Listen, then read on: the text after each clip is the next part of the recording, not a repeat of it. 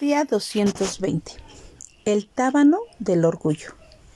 Si se humillare mi pueblo sobre el cual mi nombre es invocado, y oraren y buscaren mi rostro y se convirtieren de sus malos caminos, entonces yo oiré desde los cielos, perdonaré sus pecados y sanaré su tierra.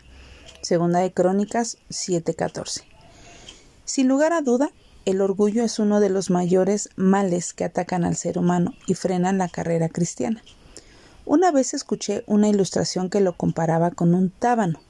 Este es un insecto, como una mosca grande, persistente y bien conocido por los criadores de ovejas, pues se les pega en la nariz que está causándoles mucho dolor y molestia. Sin embargo, cuando estos animalitos los advierten, bajan la cabeza y entierran el hocico en el pasto, en paja seca o en algún eh, lugar similar para librarse de tan desagradable malestar. El tábano representa el orgullo que se encarga de provocar tantas molestias y problemas a los cristianos.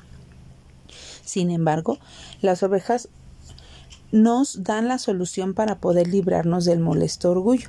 A los primeros indicios de su ataque debemos inclinar la cabeza hasta la tierra.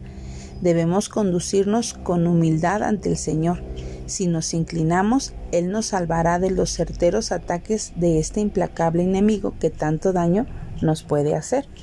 Nuestro texto nos pone en alerta, dándonos la única solución posible. Si se humillare mi pueblo, sobre el cual mi nombre es invocado, y oraren y buscaren mi rostro, y se convirtieren de sus malos caminos.